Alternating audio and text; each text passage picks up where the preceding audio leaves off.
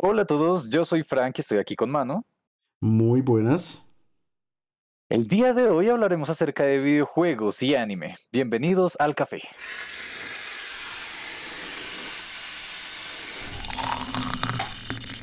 Bueno, siento que este programa es algo que se venía gestando desde hacía mucho. Espero que muchos de ustedes que nos hayan estado escuchando lo esperaran tanto como nosotros porque en serio estábamos en muchas ocasiones anotando ideas, pensando en esto y justo surgió una gran excusa para al menos acercarnos al tema y eso fue bueno, en verdad fueron varias excusas relacionadas a Dragon Quest. Así que antes de ir por ese camino, Manu, ¿tú sabes qué es Dragon Quest? ¿Qué sabes de Dragon Quest? Sé que el estilo es un poco fácil de reconocer, solo un poco por obvias razones que claramente incluyen al creador y dibujante de Dragon Ball Z, entonces ya creo que saben a qué se está pareciendo ese juego. Ese siento que es uno de los mayores beneficios y desventajas que tiene Dragon Quest como franquicia, al menos en el aspecto visual, ¿no? Porque a mí me pasó muchas veces de chiquito que yo pensaba que eso era fanart de Dragon Ball, porque yo decía como, ah, bueno, sí, es Dragon Ball, solo que en un ambiente medieval. Hmm, Pues bueno, sí, no sabía que el mismo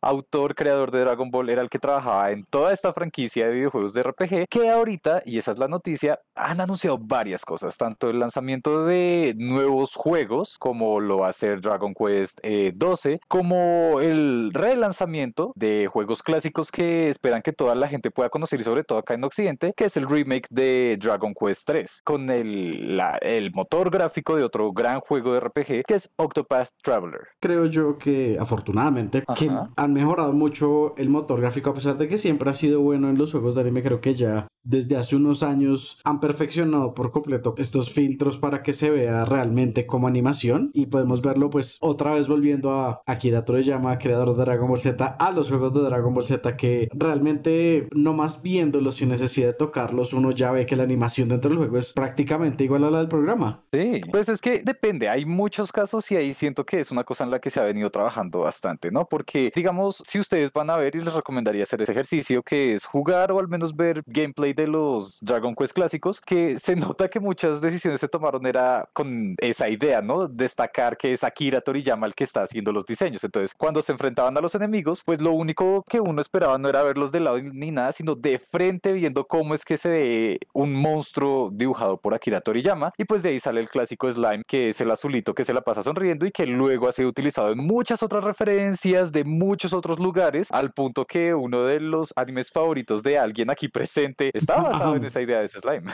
Es algo curioso porque es como la referencia poco conocida, porque sí se referencia en muchísimos lados la idea de este slime, precisamente con esta forma, con esta figura, esta forma de ser, pero realmente que la gente conozca, conozca de dónde viene, no todo el mundo, es muy poco. Y pues tocando también en lo del arte de Akira Toriyama, creo mucho yo que él tiene un estilo muy, muy de él, y incluso si no, si no hicieran los planos así cerquita, mostrándolos de frente, es muy obvio que es él, es demasiado obvio que es él.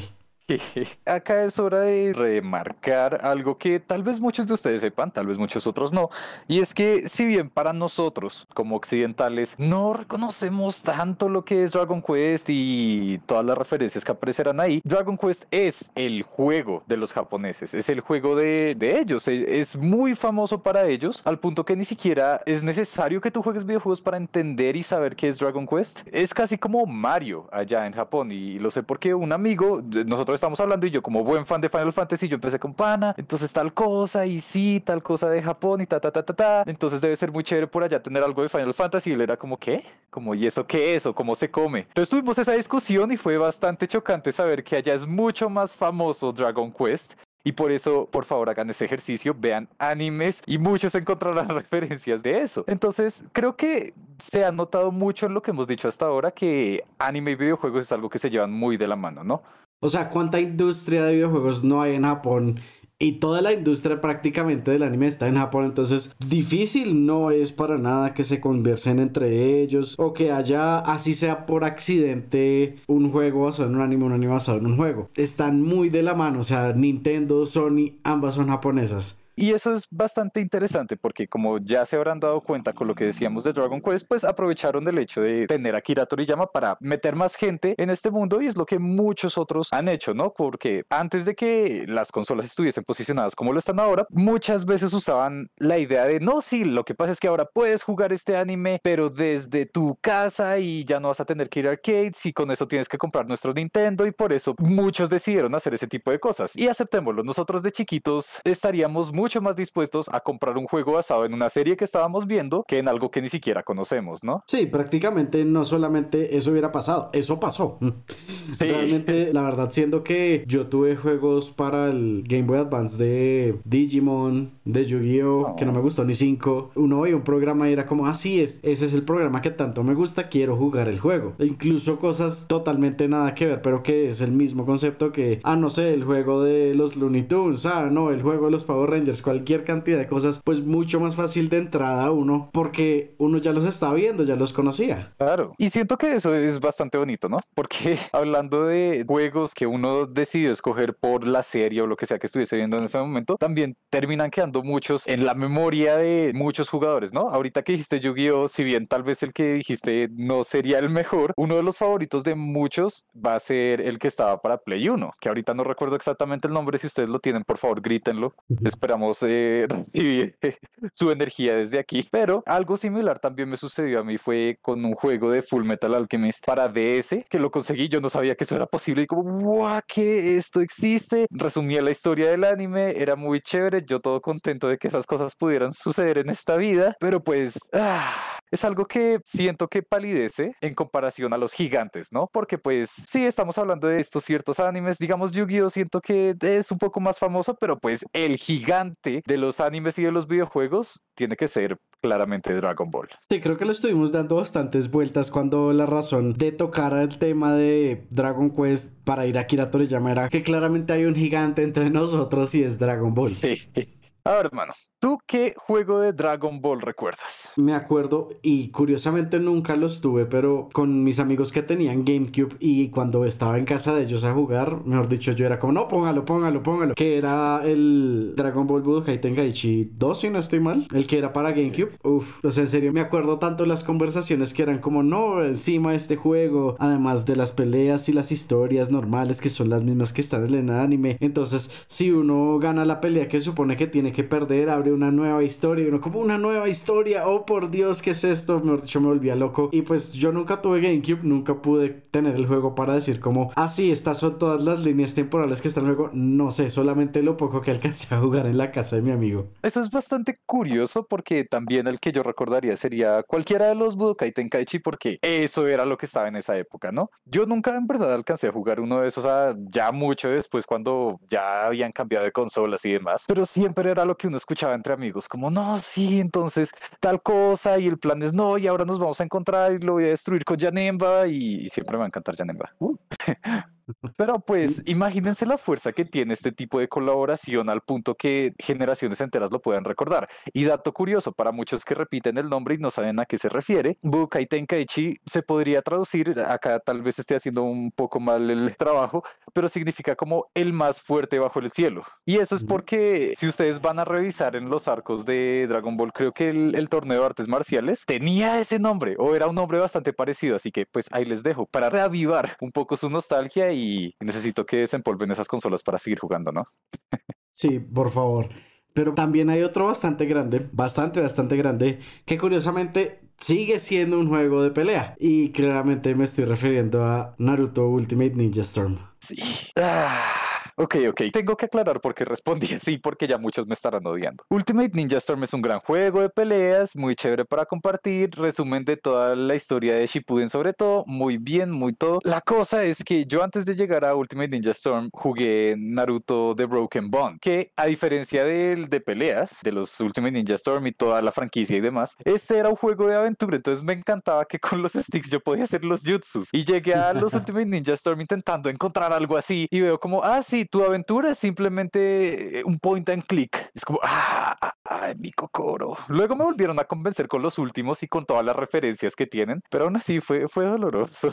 Mm, no sé si es tan bien de la época, pero lo poco que recuerdo fue que lo que yo jugué ese juego creo que era un demo que venía y me gustó mucho, la verdad, pero como que no le pude sacar tanto el jugo y el problema es que tampoco tenía amigos que pudiera jugar este juego. Y me acuerdo que después de buscarlo, porque creo que no lo encontré las primeras veces que lo busqué, encontré fue uno de Dragon Ball y lo compré. Y me acuerdo que fue el peor juego de Dragon Ball que he jugado. Y fue como, ok, perdí mi plata.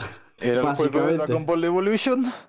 Realmente no me acuerdo ahorita el nombre. Lo que me acuerdo es que era un juego que aparentemente en contenido para un solo jugador no era tanto como el contenido multijugador, pero yo no tenía con quién jugar. Entonces era como, ah, ok, Mm, no sé, eso me recuerda. Es que han habido muchos juegos de Dragon Ball. Y ahorita intento recordar. Había uno de 360 que yo tenía que me lo pasé como tres veces.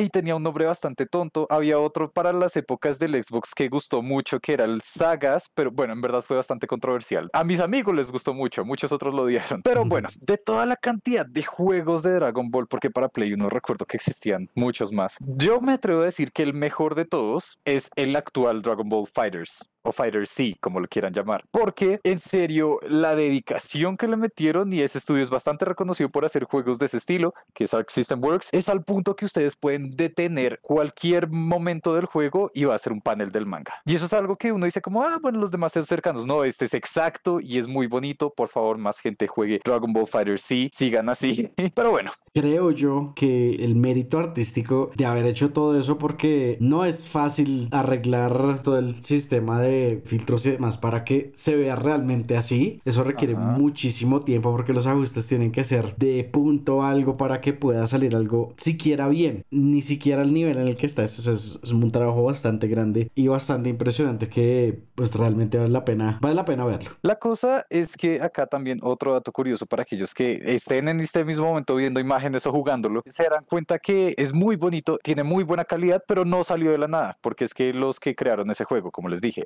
System Works, ellos ya vienen con una historia de juegos que parecen anime y lo hacen muy bien. Entonces, eso se ve sobre todo en lo que es Guilty Gear, que ellos desarrollaron un estilo de animación muy curiosa en la que todos los modelos están en 3D, pero parecieran estar en 2D. Y eso es un tema mucho más complicado del que podríamos tocar acá en siquiera medio programa, pero les dejo ese dato para que revisen más de los juegos que siento que valen mucho la pena. Pero regresando a los grandes, porque siento que está muy mal que hablemos solamente de Dragon Ball y Naruto, porque hay otro gigante que está ahí. ¿Sabes cuál es, mano? Eh, hay varios. no, no, no, no, no, no, no, no me puedes salir con eso. Cuando uno habla de Dragon Ball y Naruto, siempre tiene que haber uno presente en ellos, entre ellos dos. Sí, claramente no lo quiero tocar porque sé que es. claramente estamos hablando de One Piece. Ah, gracias son los tres grandes de la Shonen Jump y como grande que tiene que ser, tiene muy buenos juegos, sobre todo a diferencia de los anteriores dos, que son juegos de peleas, la franquicia más famosa de One Piece es el Pirate Warriors, que es más de un estilo de juego bastante distinto, es atacar oleadas de enemigos en vez de pelear de uno a uno. Y pues tiene mucho más énfasis en la historia, en escenas que sean intrigantes, que se sienta la acción. Así que, ah, no sé, les recomendaría mucho porque siento que mucha gente no ha jugado este estilo de juegos que vienen de la franquicia también de Samurai Warriors. Por favor, conózcanlos. Sí, digamos, también hay juegos que entre lo mismo de ser poco conocidos, ya saliendo del tema de los más grandes, pues tampoco creo que llegaran con mucha fuerza acá. Por ejemplo, siendo el juego que salió para de Inuyasha. O sea, aquí alguien que lo haya jugado, muy pocos, creería yo, si es que los hay. Hola, en verdad es un gran juego, no es bueno, solamente es bonito, pero eso es cierto. Sí, alejándonos un poco también de los ya más grandes, hay una gran cantidad de juegos que muchos tal vez no alcanzamos a conocer por diversas razones. Muchos de esos juegos tampoco se alcanzaron a traducir como debió haber sido hecho. Además, si muchos de esos juegos ni siquiera tuvieron traducción a inglés, como van a tenerla de español? Y entre esos son casos gigantes que tal vez ustedes reconozcan de su infancia como Yu Yu Hakusho, o para aquellos que lo reconozcan, pues JoJo's Bizarre Adventure, que tuvo uno de sus primeros juegos para la Super Nintendo. Ay, JoJo's. Y hablando de JoJo's, Eyes of Heaven para PlayStation 4, si mal no recuerdo. Claramente, juegazazo, por favor, es un juego muy bueno. A mí me encantan ese tipo de juegos, en verdad, que no necesariamente son lo de repetir la historia que se vio en el sino una historia original y en el caso de JoJo's Eyes of Heaven es una historia original escrita por el mismo autor del manga, Hirohiko Araki. Yes. Gracias. Y es bastante agradable porque si ustedes son fans del contenido, van a encontrar como un tipo de cierre emocional a muchos de los arcos que se conocieron originalmente. Uno dice como, sí, esto era lo que estaba para no estar tan triste después de haber escuchado las historias originales. Que siento que es difícil que muchos juegos lo hagan, se atrevan a tomar esa libertad creativa. Bueno, creo que también es gracias a tener el apoyo de Hirohiko Araki ahí. O sea, si tú tienes al que escribió el original, como que vas a decir con mucha más seguridad, como, ok, vamos a poner esto de más que es diferente. En lugar de que si no lo tienes dices como, uy, pero es que yo no soy él, de pronto voy a poner esto y cuando él escriba otra cosa más va totalmente en contra de lo que yo acabo de hacer. Entonces es como, mmm complicado manejarlo, pero pues igual hay, estudios que se atreven, pero pues no hay tantos, pero pues sí es muy bueno ver que se tomen esas libertades. Y también vale la pena resaltar de JoJo's Eyes of Heaven que pues el estilo de JoJo's que es tan único, totalmente diferente a lo que es gran parte del anime, diría yo permanece bastante en el juego. Es muy yoyos, básicamente. O sea, están las paletas de colores que cambian a cada rato prácticamente. Ese estilo un poco brusco, un poco suave que tiene aquí. O sea, está muy bien hecho, está en serio muy bien hecho. Además, las referencias, como que siento que eso es lo más apreciable de ese juego porque hay un montón de referencias que muchas veces uno ni siquiera se da cuenta. Entonces, uno está jugando en cualquiera de los mapas y algo pasó en el fondo y es como que, ah, sí, como que para quien haya ya leído esa parte del manga, uno dice como, wow, sí, entonces ese carro fue el que pasó en el frame tal de tal cosa y demás. Y si no, pues igual se puede disfrutar el juego, pero para aquellos que están súper metidos, ah, bueno, más les vale estar con alguien que pueda aguantarse esa emoción. ya tocando otros juegos grandes, digamos. Bueno, no necesariamente juegos, animes grandes. Claramente si tocamos lo que es Dragon Ball, One Piece y Naruto. Ir a su origen, que es pues la Shonen Jump. Acá quiero mencionar una pequeña cosa antes de llegar a los juegos de la Shonen Jump, porque sí, existen juegos especiales de la Shonen Jump. Existe un juego para Play 2 que solo quiero mencionarlo porque el, nombre es demasiado gracioso a mi parecer. Ah, y se llama Battle Stadium Dawn, mm. porque un juego que tiene estos animes se llama Dawn. Mano, por favor, explícales. Claramente tú sabes que el Don es el señor de la mafia y nada tiene que ver con el título. El Don es por Dragon Ball, One Piece y Naruto. Y me encanta que sean así de creativos. Eran tan creativos que fue una copia de Smash. Imagínate. Pero de resto, la Shonen Jump sí ha tenido juegos oficiales licenciados bajo pues el nombre de la Jump. Entre esos unos bastante grandes que por favor si tienen la oportunidad vayan, conozcanlos, jueguenlos, valen mucho la pena. Jump Ultimate Stars que salió para la Nintendo DS. ¿Tú te imaginas cómo es ese juego? ¿Lo has visto, mano? No lo he visto, pero teniendo en cuenta lo que puede hacer una DS, pues puedo esperar entre algo muy bueno con medianamente buenos gráficos o algo muy bueno pero que se juega bastante lento. La verdad es muy bueno, es una obra maestra. ok, no. Esto hizo parte de una doble entrega que fueron Jump Superstars y Jump Ultimate Stars. En Superstars era como la idea, como intentando formarse en Ultimate Stars, ya estaba bien hecha y lo mejor de eso es que se aprovecharon de la estética que ofrecía la DS en dos aspectos. Uno, unos sprites de pixel art hermosos para cada uno de los personajes que aparecían en la revista de esa época. Y la otra, lo mismo, ya que, como ustedes recordarán, la Nintendo DS se podía abrir y cerrar. Dijeron, mmm, es similar a una de nuestras revistas. ¿Y que hicieron en el juego? El juego se juega como si tú estuvieras dentro de la revista. Pueden romper las páginas de los fuertes que son los ataques, pueden cambiar de posición. Es una cosa bastante genial y para la fecha siento que en verdad era uno de los mejores juegos, tanto por el aspecto visual como por la cantidad de personajes que ofrecía. Pero recuerden, si van a jugar ese juego, los ataques rompen las páginas. No necesitan romper su DS para que eso pase. Tómenlo con calma, please. Bueno, pero la Shonen ah. no se ha detenido ahí, ¿cierto? Ellos no se quedaron en, en ese juego en esa época. Ok, ok, eso es cierto. Bueno, hubo otros juegos clásicos que fueron los de la Famicom Jump, que como su nombre lo indica fueron de Nintendo, y pues salieron en el 88 con personajes de esa época, como Joseph Joestar, que para entonces era el protagonista de de las historias de los yoyos, también Kinnikuman, que acá se conoció como Kid Músculo. Exacto, personajes de City Hunter, cosas bastante clásicas. Y por otro lado, para PlayStation 4 surgió J-Stars Victory versus. Ah, ¿qué creen? Iba a decir Jump Force. No, salió algo mejor antes que Jump Force, que es un gran juego. Tal vez no con tantos personajes, pero pues era bastante agradable y era ese tipo de juego para jugar con otras personas, para invitar amigos y decir, sí, no, yo me voy a escoger a. Eh, el prota de Rurouni Kenshin contra, por ejemplo, no sé, el prota de Yu Yu Hakusho, cosas así que son bastante como estaban un buen orden entre clásicos y los que relativamente eran nuevos, también cosas que uno no se esperaría como Medaka Box y demás. Y luego llegó la Jump Force. Ah, que duele, vale, duele verlo. Vale mucho la pena aclarar, para los que no saben, Rurouni Kenshin es Samurai X, es la traducción que se le dio acá, entonces ah, sí. es, es, el mismo, el protagonista de Samurai X, el protagonista de Rurouni Bueno, ah, la traducción. Eh, hay que aclarar también que tal vez un pequeño efecto secundario de jugar este tipo de cosas es que se les queden los nombres japoneses y que ustedes terminen diciendo Saint Seiya en vez de Caballeros del Zodíaco y los miren feo. Aunque probablemente si están escuchando este programa estoy seguro de que ya lo han hecho. Igual te pueden mirar feo a través de Spotify o de los estén escuchando, pero tú no los vas a ver cómo te miran de feo, entonces puedes seguir diciéndolo como quieras. Fair enough.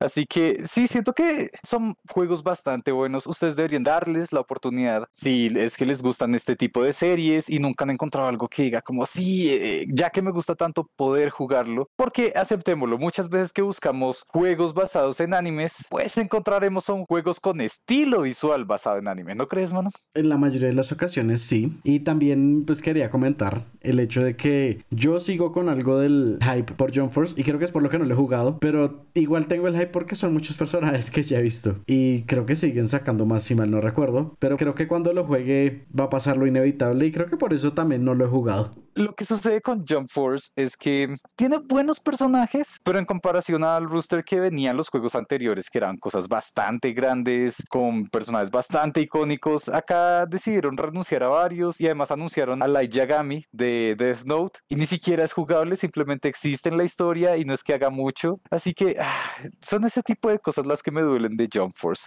Eso sí, se ve bastante impresionante. Al comienzo creía que era realista, luego me di cuenta de que todos parecen hechos de plástico, pero es un plástico de buena calidad. pero bueno, volviendo al tema, hay bastantes juegos que son con estilo de anime y pues hay uno, creo que un poquito grande. Y creo que Frank creo que le gusta un poquito, lo ha mencionado una vez de pronto. Creo que él sabe a qué me estoy refiriendo. Sí, pero tengo sentimientos encontrados con estos. Y claramente estamos hablando de Final Fantasy.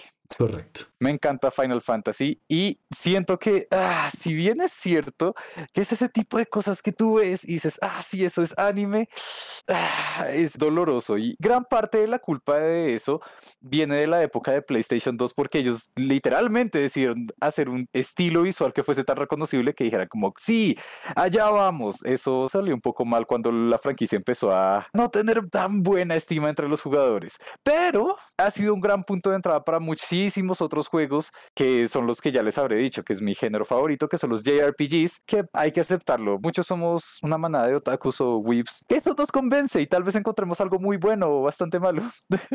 no sé, ¿tú qué opinas, mano?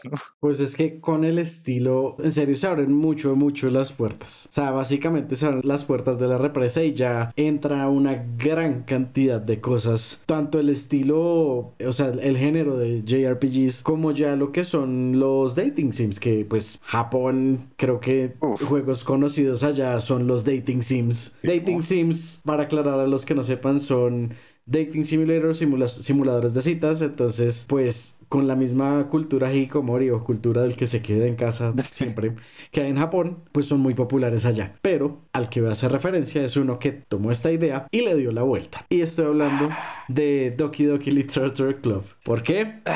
Aún no lo quiero spoilear, pero realmente no es lo que se espera cuando ustedes lo ven, lo descargan, lo instalan, lo empiezan a jugar. Ya después de un rato se dan cuenta que es una pantalla de humo, básicamente. Ah, eso es cierto, pero ya desde acá quiero afirmar que por favor, si, si alguno de ustedes quiere un programa especializado en dating sims, acá estoy presente porque mucha gente no los entiende y cree cosas que no son ciertas. Porque ahí voy a explicarles un poco. Ocurre que Doki Doki Literature Club está basado en los dating sims reales, a mi parecer, ¿no? En los dating sims de la época que eso tomó bastante fuerza entre PlayStation 1, la Saturn, Play 2, que eran cosas que venían con bastantes mecánicas, una jugabilidad interesante y con apuestas distintas, ¿no? Que Doki Doki tomó una apuesta muy distinta. Así que siento que por ahí va más o menos el camino. También cabe aclarar, muchos dating sims eran tan famosos allá que decidieron sacarles anime porque, oh sorpresa, ocurre que en realidad quienes jugaban dating sims en esas épocas, sobre todo a mediados de los 2000, eran los seres humanos. No los distinguían de no, lo que pasa es que como no puedes hablar con seres humanos, con chicas, entonces hazlo con una máquina, porque no tienen absolutamente nada que ver. Así que el problema es que tal vez esa idea no haya quedado tan clara en esta parte del mundo y eso nos ha llevado a pensar que todos los juegos van a ser Honey Pop. Que aceptémoslo, Honey Pop es Ah. Manu, explícales qué es Honeypop. ¿Hasta qué punto? Bueno, realmente Honeypop es un juego, como lo digo, donde estás intentando conquistar a alguien, pero te botan minijuegos mientras más cerca estás de esa persona, llamémosle. Solo digamos que por favor sean mayores de 18 años. Fin. Sí, por favor, si planean jugar Honeypop. Cualquiera de los Honeypop, incluso el más suavecito, mayores de 18, por favor. Pero bueno, luego están cosas que son todo lo contrario, que siento que ese es como el renacimiento del estilo visual de anime que está gustando bastante y sobre todo cuando se trata de un juego free to play tan grande como Genshin Impact. Pensé que ibas a hablar de I Love You Colonel Sanders, pero sí, Genshin Impact. No, bueno, eh, solo explícales, explícales. La gente tiene que saber que eso sucedió. Ok, I Love You Colonel Sanders fue un chiste que hizo KFC. Es completamente un chiste que hizo KFC. Hizo un dating simulator donde intentabas salir en una cita con el Colonel Sanders en una versión completamente de anime es absolutamente absurdo. O sea, si les gusta en serio lo absurdo, ese es un juego completamente absurdo. O sea, no tiene, no tiene sentido lo que está pasando en el mundo de esa historia, de ese juego. Y el juego creció el día que salió bastante en internet. Como lo mencionamos, es gratuito. Pero cuando salió la gente pensó como, ah, sí, seguramente es como simplemente algo por encima y ya. Pero no, era completamente un juego dating simulator completo con la historia de conquistando al coronel Sanders por algún motivo. Justo cuando salió ese, la gente, o al menos varios jugadores, ya tenían en mente otro dating sim que estuvo en esta oleada que revivió el género, que fue Hatoful Boyfriend, que es el de tener citas con palomas, que nuevamente es mucho más, mucho más de lo que parece. Casi que hago un spoiler. Así que, oh boy, ese es un tema que podemos tocar. Pero bueno, volviendo al tema del que estábamos hablando, Genshin Impact. Sí, Genshin Impact siento que justo es un producto de esta época que demuestra exactamente lo que estamos, ¿no? Es combinación juegos de aventura, anime y gachas. ¡Pam! Todo lo que nadie pedía, pero aparentemente es bastante exitoso. Hay que aceptarlo que es un formato que es bastante bueno. Y pues ya de por sí, este tipo de cosas son las que llevan a que se consoliden muchas otras marcas, muchos otros juegos, que no necesariamente todos tengan el mismo aspecto visual, porque pues varía, pero es esta forma como de animación, esta forma de tener una apariencia que no sea hiperrealista, sino más bien suave, es la que permite que se abran las puertas para muchos jugadores, ¿no? Porque no a todo el mundo le va a gustar el super hardcore juego como Call of Duty, todos son humanos. Muchos también querrán, tal vez, no sé, encontrar amor en el campo de batalla con Fire Emblem. Ah, Fire Emblem. Espero que no siga Nintendo metiendo más personajes de Fire Emblem en Smash. ¿Por qué? Ya son muchos y prácticamente son los últimos que, bueno, ya. son, muchos, ya hay muchos, ya hay muchos. Yo solo digo que el meme está equivocado, pero bueno. Hasta cierto punto, hasta cierto punto.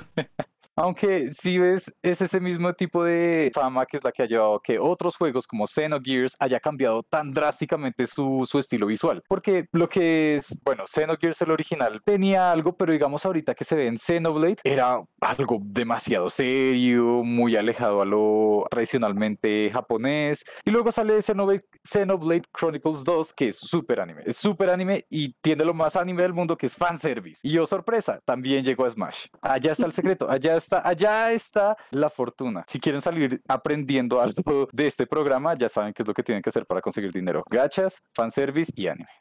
Bueno, y creo que también los que no saben que son gachas, porque pues no todos jugamos todos los juegos, no todos sabemos todas las palabras. Gacha es prácticamente el mystery box, el tiro los dados a ver qué me sale, el loot, exactamente. Entonces, si mal no recuerdo, gacha viene de la palabra japonesa para máquinas de apuestas, de las tragaperras que llaman. No. Que porque tengo entendido que es la onomatopeya del sonido cuando la máquina se jala la, Sí. La manija. Depende. Lo que pasa es que los gachapon en realidad no son las de apuestas, sino que allá hay una mala fama con ello. Y los gachapon son, si bien sí son el sonito que hacen, son los juegos que antes existían acá en, bueno, las maquinitas que existían acá en Latinoamérica, que tú ponías una monedita y te caía una pelota o un juguete en una cápsula. Así son. Porque por favor no hables de maquinitas, porque por allá Konami no se escucha y vuelve Castlevania maquinitas. ¡No! Castlevania con, con gacha. Oh boy. Sí, no, Konami es, tiene una, ah, una muy mala reputación con convertir juegos demasiado buenos en máquinas tragamonedas. Por favor, dejen de hacerlo. Pero bueno, mano, yo creo que hay algo que tenemos que ser sinceros y es que es un tema bastante extenso, ¿no crees? Creo que es más extenso de lo que planeamos que fuera, pero igual sabíamos que iba a ser extenso. Así que no se preocupen, aún hay mucho más contenido porque vamos a hacer una segunda parte de esto de anime y videojuegos en la que hablaremos acerca de otros juegos que no hemos tocado, otra perspectiva de esta combinación de medios que aún no hemos tocado porque sabemos que les va a gustar, esperemos que les guste. Así que estén por favor muy atentos porque vienen muchas cosas grandes como cuál, mano. Una cosa que ya hemos mencionado bastante y esperemos que podamos cumplir la promesa de ya con una fecha exacta sería el stream que esperamos poderlo hacer para el 26 de este mes. Así que ya saben, estén pendientes tanto de los próximos programas como de los streams que esperamos poder sacar adelante. Y ya saben, sigan jugando, sigan viendo anime y si no lo han hecho empiecen a hacerlo y nos escucharemos en una próxima. Chao, chao.